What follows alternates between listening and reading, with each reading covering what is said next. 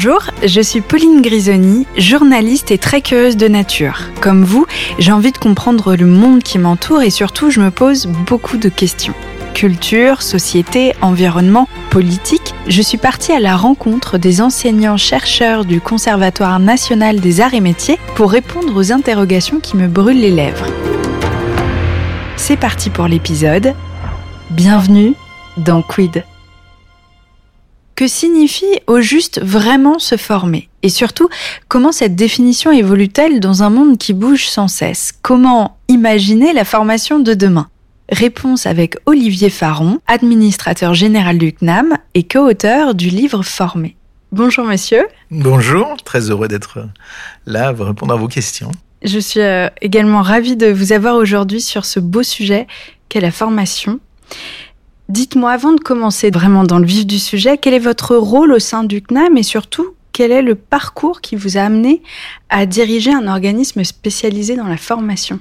Alors mon rôle au sein du CNAM, c'est donc d'être administrateur général. Donc en gros d'être le responsable d'une grande maison, qui est une maison consacrée à l'enseignement supérieur, à la formation, à la recherche. Et donc c'est euh, véritablement voilà de, de, diriger à la fois des équipes qui sont pédagogiques, des équipes qui sont administratives. La particularité du CNAM étant d'être à Paris, en Ile-de-France, dans les territoires, aussi à l'international. Je suis moi-même donc enseignant d'histoire contemporaine, je suis professeur à Sorbonne Université, j'ai travaillé sur différents sujets, 19e, 20e siècle, et je viens de finir une histoire de la pilule contraceptive. Et puis, je suis aussi donc responsable d'établissement d'enseignement supérieur et de recherche. J'ai exercé des responsabilités euh, dans des cabinets ministériels et puis j'ai surtout dirigé pendant huit ans l'école normale supérieure de Lyon. Donc j'allais dire que j'ai pris goût à cette gestion d'établissement, cette gestion de mission importante. Vous signaliez en ouverture cette gestion de la mission de formation, comment on peut mieux former, former différemment et surtout former pour que notre société soit plus juste et soit plus inclusive. Et justement, est-ce que vous pouvez nous rappeler le contexte autour de l'écriture de votre ouvrage formé, publié aux éditions L'Aube? J'imagine qu'avec un rôle comme le vôtre, on prend de la hauteur sur les événements et on a une vue d'ensemble. Alors j'espère que j'ai pris la, la, hauteur. Ce n'est pas à moi de le dire, c'est aux lectrices et aux lecteurs. En tout cas, ce que j'ai voulu faire, c'est d'abord raconter une expérience, celle par laquelle j'ai commencé, raconter euh, ce qui m'a conduit là, et puis surtout dire combien la place de la formation est essentielle. Très rapidement, pourquoi elle est essentielle? D'abord parce que la France n'est pas un pays qui dispose de matières premières ou de richesses naturelles. Donc la richesse, en définitive, de notre pays, elle est humaine. Ce sont les femmes et les hommes qui euh, y travaillent, y vivent. Et une fois qu'on a dit ça, nous sommes dans une société où les besoins en compétences, les besoins en réponse pour les questions de travail sont de plus en plus diversifiés. Ils bougent rapidement. Il y a la révolution numérique, il y a la révolution écologique. Donc le fait de se former très jeune, mais le fait de se former tout au long de sa vie, mm. le fait de se former, j'allais dire, au quotidien, devient de plus en plus important. Et puis, je pense que cette question du former, elle est essentielle parce que c'est par le former qu'on pourra ou non réduire un certain nombre d'inégalités. On sait bien que malheureusement, ceux qui se forment le mieux, c'est pour faire un mauvais français, les insiders, ceux qui sont déjà bien insérés. Et nous savons très bien qu'il y a un certain nombre de nos concitoyennes et de concitoyens qui sont euh, victimes de discrimination sur la capacité à se former dans les meilleures conditions. Hmm, oui, nous y reviendrons, c'est un véritable sujet. Quel est l'intérêt selon vous de la formation continue euh, dont vous parliez, spécialement dans une société comme la nôtre qui évolue sans cesse? Une jeune podcasteuse aura probablement quatre ou cinq expériences professionnelles au cours de sa vie. Tous les jeunes auront désormais quatre ou cinq, voire plus, expériences mmh. professionnelles. Si vous voulez un jour rebondir, ou si la société dans laquelle vous travaillez a connaît des difficultés, eh bien, l'arme décisive, ça sera la nouvelle compétence dans, encore une fois, un monde qui est un monde qui bouge. Euh, mm. Prenons l'exemple des data scientists. Tout le monde a besoin de data scientists. Or, il faut se former aux data, à l'intelligence artificielle. Donc, il y a cette véritable nécessité que la formation ne s'arrête jamais. Or, nous sommes un grand pays, la France, très caractérisé par une formation initiale qui en quelque sorte est une espèce d'assignation à un statut. C'est comme si on était euh, normalien, polytechnicien, énarque à vie et que rien ne servait après. Mm. les autres sociétés, notamment les sociétés anglo-saxonnes, ou les besoins des entreprises, ou je dirais même ce, ça, ça, ça, la, la, volonté qu'on peut avoir de s'émanciper vers les formations montre bien qu'il faut au contraire se former régulièrement et de façon continue tout au long de la vie, donc de façon effectivement euh, longue. Et justement, est-ce que vous avez des exemples d'élèves qui ont mis du temps à trouver leur voie Je sais que vous les appelez les moteurs euh, diesel et je trouve mmh. que c'est un exemple fantastique. C'est-à-dire que euh, le CNAM, donc le Conservatoire national des arts et métiers, je dirais que ce qu'il y a dans notre ADN, c'est d'être une maison de la deuxième chance ou une maison qui vous permet d'aller plus loin alors que le départ que vous avez eu n'était pas forcément le départ idéal oui. dans la conception que nous avons toutes et tous. Donc, c'est l'idée, c'est de remédier quelque part à une difficulté d'amorçage, à une difficulté de commencer un parcours. Donc pour cela, il faut que, évidemment, nous fassions progresser. Prenons un exemple, un ingénieur, au sens classique du terme, est en général formé dans une école d'ingénieur. Le rythme, c'est 5 ans, il fait 2 ans de classe mmh. préparatoire, et après, il se forme 3 ans dans une école d'ingénieur. Nous, au CNAM, nous sommes très fiers d'avoir des ingénieurs qui se forment en 10, 15 ans. J'ai souvent plaisir à remettre des diplômes à des personnes d'un certain âge, parce que ils ont grandi, parce qu'ils ont fait de l'apprentissage, parce qu'ils ont eu à un moment de leur vie envie d'aller plus loin, mmh. parce qu'ils ont eu envie de rebondir. Nous, nous sommes la maison qui précisément a vocation à accueillir ceux qui grandissent comme des, des et encore une fois, c'est une image que, que, qui, qui est avec beaucoup très respectueuse hein, de nos mais publics, mais qui grandissent plus différemment des autres. Parlez-nous de l'importance de valoriser à l'avenir les micro-certifications. J'imagine que lorsque l'on est ingénieur et qu'on suit euh, une formation durant 10-15 ans, comme vous le soulignez, ce type de formation rentre en jeu. Ben, prenons un, un, exemple très concret. Comment on peut se former à traiter des questions qui ont à faire avec le développement durable? Mmh. Ce n'est absolument pas naturel, ce n'est pas dans les formations qu'on a reçues au démarrage, et en même temps, les besoins d'emploi vont aller dans ce sens-là. Donc, la micro-certification, c'est une formation ciblée, une formation qu'on peut faire rapidement et mmh. qui permet d'aller, d'avancer sur quelque chose. C'est un peu dans l'esprit des, des MOOC, ces grands cours à distance qui, dont le CNAM a été un leader, que l'on faisait pour en quelque sorte susciter une appétence pour un sujet. Donc, euh, cette micro-certification, c'est euh, le démarrage d'un nouveau parcours où euh, vous apprenez un thème qui est essentiel, par exemple, pour la révolution écologique, est le recyclage, où vous vous formez sur la question des matériaux, sur le traitement, le traitement des eaux, par exemple. Donc, c'est en quelque sorte démarrer euh, une nouvelle compétence qui va s'adjoindre à ce que vous avez déjà fait avant et qui va vous permettre de répondre à euh, des offres d'emploi différentes qui sont euh, actualisées par rapport aux besoins des territoires, de l'économie, des entreprises. Et quel sera selon vous son impact sur l'évolution du monde professionnel? Le monde professionnel aujourd'hui, il est en train de bouger. Il est en train de bouger. Bon, évidemment, il y a le télétravail que la crise Covid a généré. Il y a euh, un certain nombre de, de, de, besoins spécifiques et de ce qu'on appelle des métiers en tension, c'est-à-dire des métiers mmh. pour lesquels nous n'avons pas à l'heure actuelle de personnes suffisamment formées. Et puis, il y a aussi euh, la nécessité tout à fait légitime de d'avoir envie, par exemple, de créer une entreprise. Pour tout ça, Aujourd'hui, les compétences nécessaires, elles sont à la fois très diversifiées, elles ne vont pas prendre forcément une forme qui est une espèce de, saint-sacrement dans notre pays, qui est le diplôme. Le diplôme, c'est évidemment essentiel. Nous rêvons tous d'avoir des diplômes, de mettre la copie de notre diplôme dans notre bureau. Mais aujourd'hui, il faut avoir un impact très rapide. Il faut être capable de répondre à, à une question spécifique. Et un jeune qui a envie de créer sa start-up, eh bien, s'il veut créer une start-up dans le numérique, il doit avoir euh, effectivement la bonne compétence ciblée pour euh, sur le numérique et aussi la bonne compétence pour gérer une entreprise. Donc tout ça, c'est euh, un nouvel alliage de, compétences que nous, organismes de formation, nous avons vocation à monter, à créer, à générer, et c'est ça l'enjeu que nous avons devant nous. Mmh. Sur un autre sujet, après avoir lu votre ouvrage, je me suis posé une question qui est peut-être un peu naïve, mais à votre avis, est-ce que c'est utopique de vouloir réduire le décrochage scolaire? Et surtout, comment est-ce qu'on ramène les adultes sortis du système dans la voie de la formation? S'ouvre une période qui s'appelle les élections présidentielles. On peut accepter l'idée que euh, parmi les, propositions ou parmi les grands enjeux de la campagne présidentielle, il va y avoir cette question qui est de rendre plus juste notre société. Je rappelle mmh. qu'il y a un million de jeunes qui sont, selon une terminologie anglo-saxonne, des NITS, qu'ils ne sont pas en emploi, pas en formation et pas dans un, cycle d'études. Ou... Donc ils sont, j'allais dire, les vrais décrocheurs dont vous mmh. parlez. Chaque année, à peu près 100 000 jeunes quittent le système scolaire sans avoir eu une reconnaissance.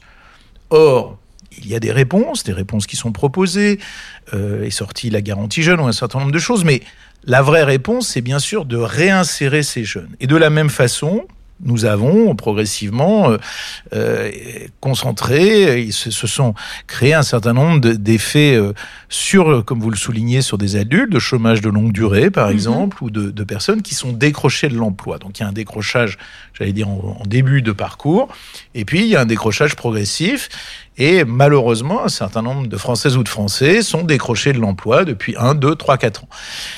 La réponse, là encore, est évidemment je suis bien conscient que c'est pas la formation qui crée l'emploi, mais la formation permet l'emploi. Donc, mm. il faut redonner d'abord confiance, redonner pour les jeunes de la motivation, de l'estime de et soi, puis voilà mm. d'être d'être à leur écoute parce qu'il faut écouter, et puis euh, surtout euh, essayer de leur proposer un scénario qui soit un scénario d'avenir. Et honnêtement, je parlais tout à l'heure des présidentielles, il n'est pas acceptable que euh, se crée euh, un tel écart entre des personnes qui sont voilà qui ont la chance de bénéficier de conditions de vie qui sont plutôt de bonne qualité et puis tous ceux qui, qui sont à l'écart notamment à cause de cette question de la formation.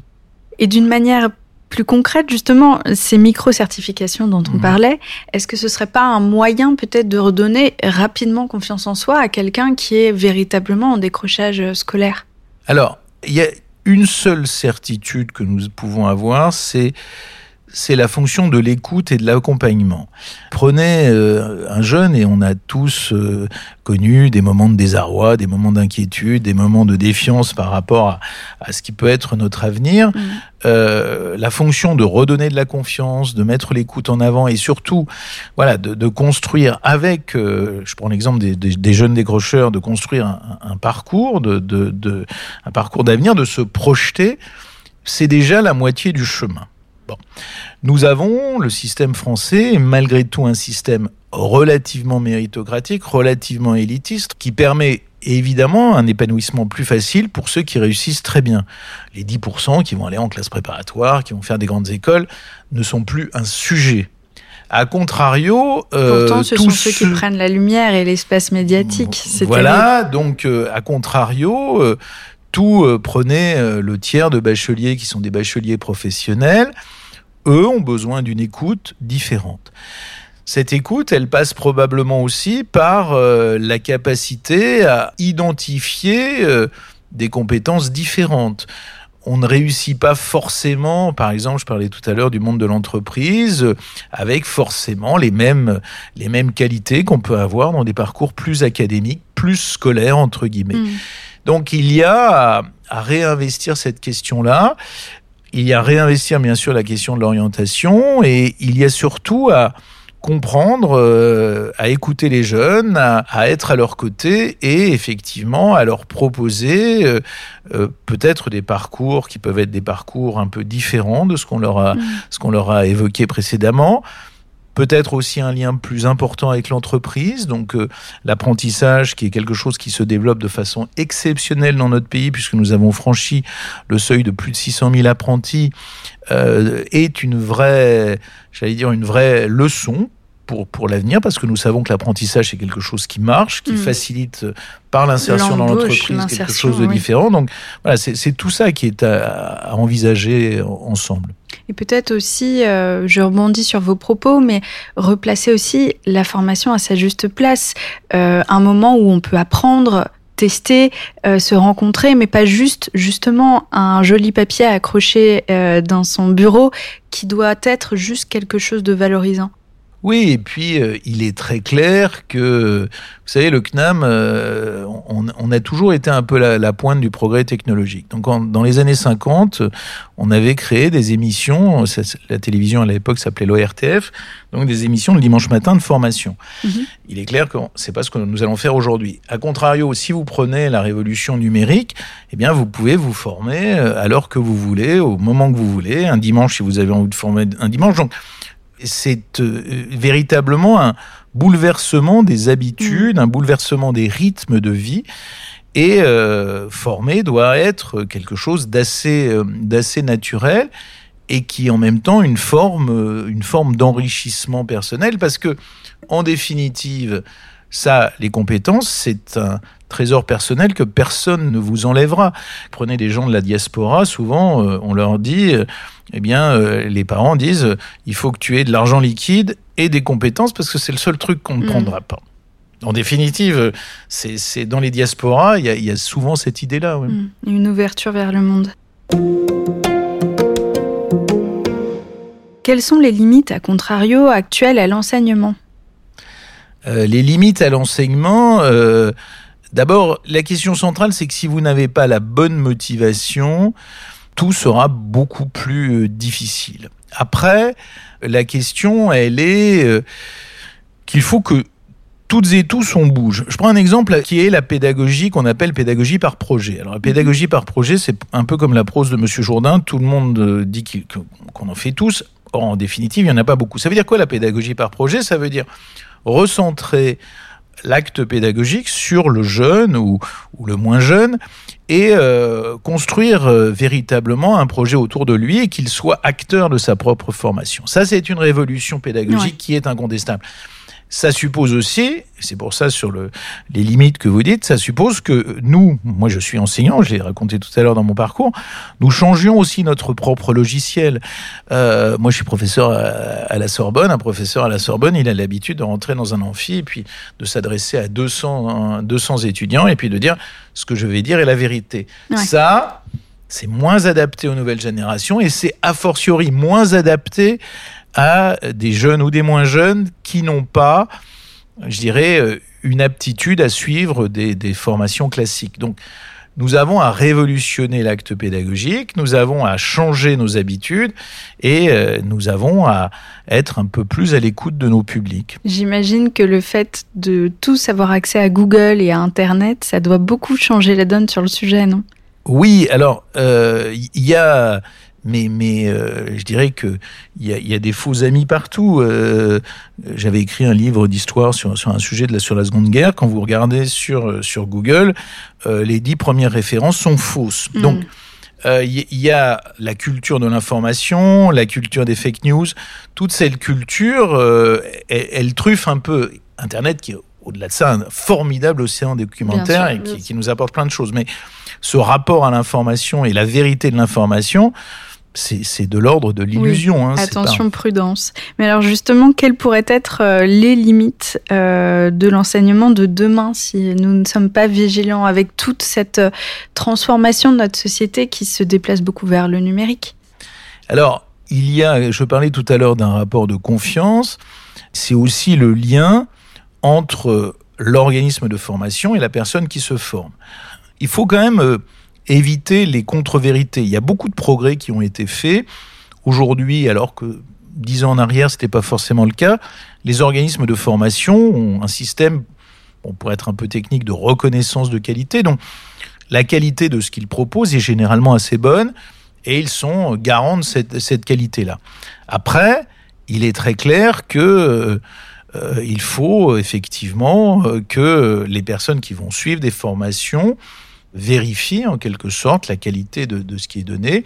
Cette qualité, on va être très clair, à nos yeux, la vraie qualité, c'est que derrière une bonne formation, il y a une très bonne recherche et il y a une très bonne diffusion des savoirs. Donc, la très bonne formation, elle est plus facilement déployée par quelqu'un qui est un acteur de l'actualisation des connaissances, parce que vous imaginez bien que vous enseignez pas euh, la biologie euh, aujourd'hui comme il y a dix ans, vous enseignez pas même les sciences humaines et sociales bougent beaucoup en fonction de voilà, des, connaissances accumulées en fonction de, de, ce qui se fait sur les champs scientifiques. justement, je me posais la question, est-ce que vous vous inspirez d'autres cultures, d'autres pays? Vous parliez du modèle anglo-saxon.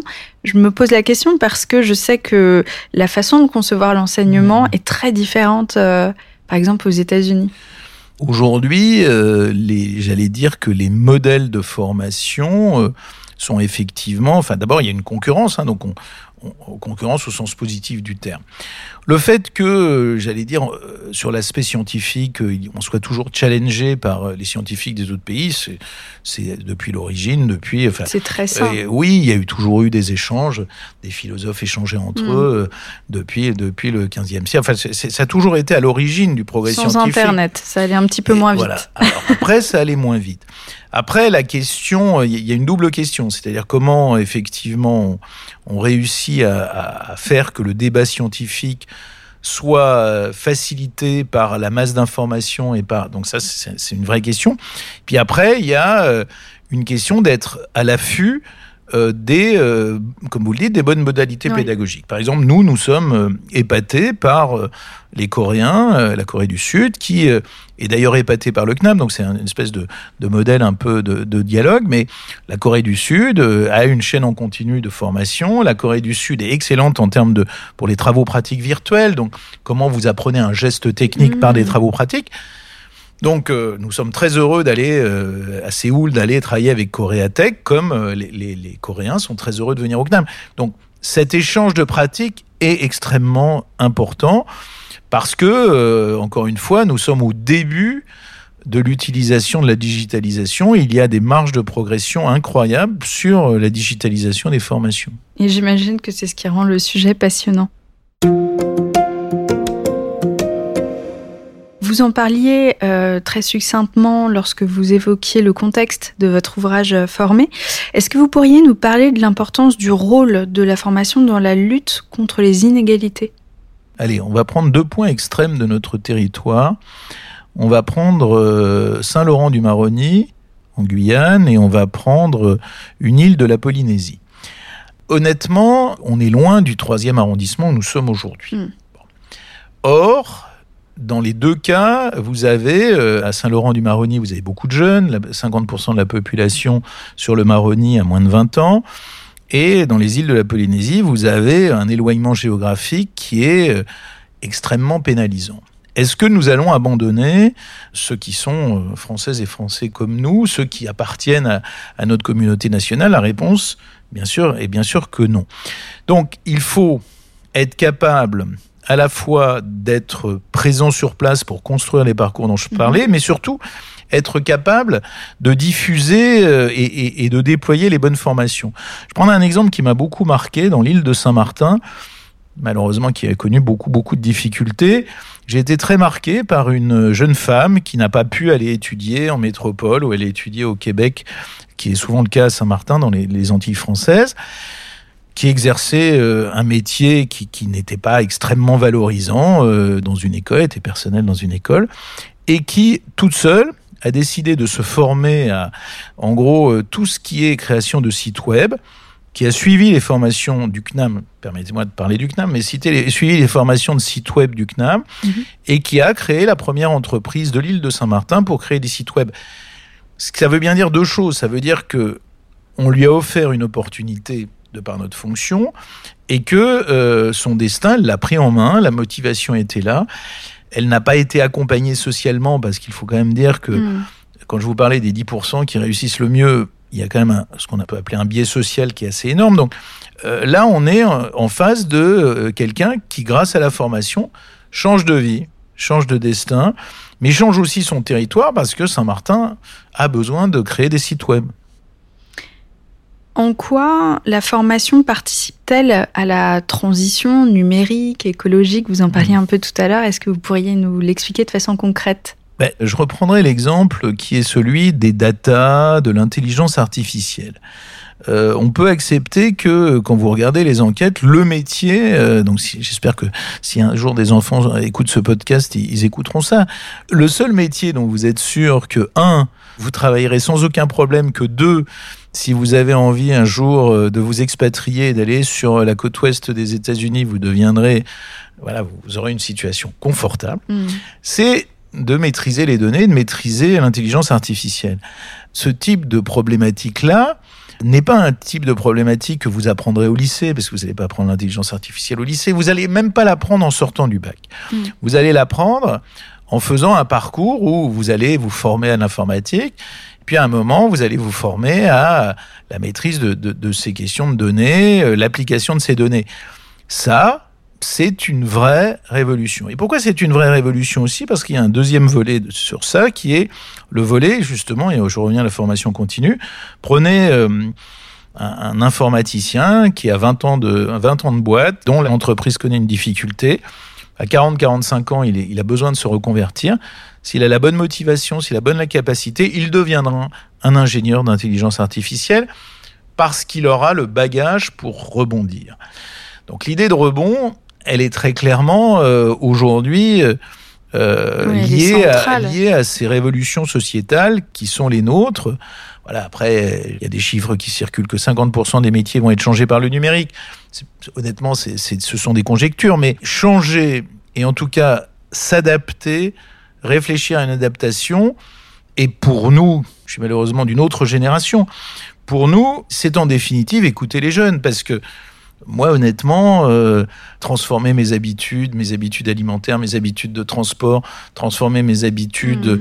de ne plus avoir un journal papier, euh, ce sont des vraies transformations. Donc euh, voilà, c'est ça garde l'esprit vif, jeune, et ça permet de hein continuer très longtemps. à... Je préfère lire les journaux papier, je vous rassure. Certaines choses ne changent pas. J'adore les livres papier aussi, alors que un métier dans le numérique. Est-ce que vous auriez un exemple concret à nous donner sur ce sujet de la transformation? Le sujet de la transformation, je pense que je vais, vous prendre un exemple qui est un exemple assez frappant euh, lié au Covid. Le Covid euh, bouscule tous nos équilibres et prenons un exemple un peu caricatural. Euh, le Covid a bousculé le transport aérien. On ne sait pas si mm. euh, le transport aérien repartira normalement avant les hypothèses. On parle plutôt maintenant de 2025-2030 et on est en tout cas dans des scénarios très décalés. Un pilote de ligne, qui est quand même quelqu'un qui a été très bien formé, eh bien, on aura moins de besoin de pilote de ligne. En même temps, ce pilote de ligne, il doit s'adapter à de nouveaux enjeux. Ça, c'est une vraie transformation. Mhm. Donc nous, nous avons une opération avec l'association des pilotes de ligne, avec l'association des cadres, avec l'association, avec toute une série d'acteurs pour que il y ait précisément une reconversion. Et cette reconversion, elle est intéressante parce qu'elle veut dire quoi? Elle veut dire aussi qu'on a tous un portefeuille de compétences et que ce portefeuille de compétences, on doit le bouger, on doit mettre l'accent, on doit bien regarder euh, ce qui permet de rebondir vers une direction et en même temps, c'est à l'individu d'essayer de construire ce vers quoi il, va vouloir aller.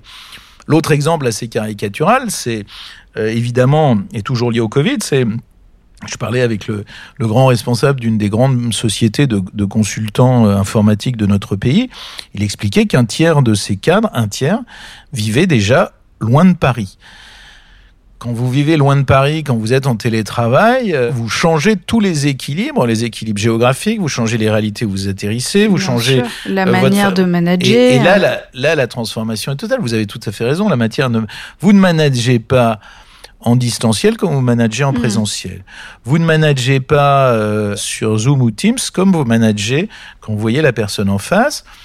Donc ça aussi, c'est un enjeu lourd. Vous ne managez pas en période de Covid comme vous managez en période, j'allais dire entre guillemets, normale. Est-ce qu'un jour on retrouvera une période normale? En tout cas, en vous ne le voyez pas, mais nous mettons de gros guillemets. Mmh. Mmh. Finalement, euh, la formation offre une opportunité, un vrai espoir vers, euh, vers euh, le futur. J'imagine que c'est beaucoup d'optimisme aussi à travers... Bah, vous savez, la vraie reconnaissance, c'est quand, euh, et je rebondis sur le mot que vous avez dit, de transformer. Pour moi, en tant qu'administrateur du CNAM, les moments qui m'ont le plus touché, c'est quand euh, j'ai eu euh, l'honneur et la chance de remettre des diplômes dans les prisons. Pourquoi dans les prisons? Parce que je pense que, on ne le dira jamais assez, très peu de monde en définitive croit dans la réinsertion des détenus très très peu de monde. Euh, je pense que oui, ça doit se compter sur, sur, sur les doigts d'une main parce que honnêtement, moi je suis toujours frappé que la réinsertion, tout le monde les, les yeux au ciel. Or, quand vous avez euh, un des détenus du CNAM qui était condamné à une peine très longue, et quand ce détenu vous lui avez, vous l'avez accompagné pour qu'il suive une formation. Il a lui-même contribué à sa formation parce que il prend en charge une partie de sa formation. Et quand il vous dit, euh, il y a deux choses qui m'ont permis de m'en sortir dans la vie, c'est ma femme. Il a, le jour où il a été condamné, sa femme a accouché de son enfant, et c'est le CNAM parce que ma femme est restée avec moi et j'ai vu mon enfant grandir dans les parloirs. Et puis, grâce au CNAM, j'ai commencé à me réinsérer, j'ai commencé à travailler. Là, oui, vous vous dites, euh, ça donne un sens à mon métier, ça permet de vous dire, vous avez peut-être euh, accompagné quelqu'un euh, vers une sortie vers le haut, et oui, c'est la plus belle des récompenses quand quelqu'un est heureux de ce moment-là. Et nous terminerons sur ces mots pleins d'espoir. Merci Olivier Faron pour cet éclairage passionnant sur le sujet. Merci beaucoup, très heureux de, de ce moment. Merci beaucoup. J'espère que cet échange vous a plu. N'oubliez pas de vous abonner au podcast pour être certain de ne pas manquer le prochain épisode. Retrouvez Quid sur toutes les plateformes ainsi que sur le site knam.fr.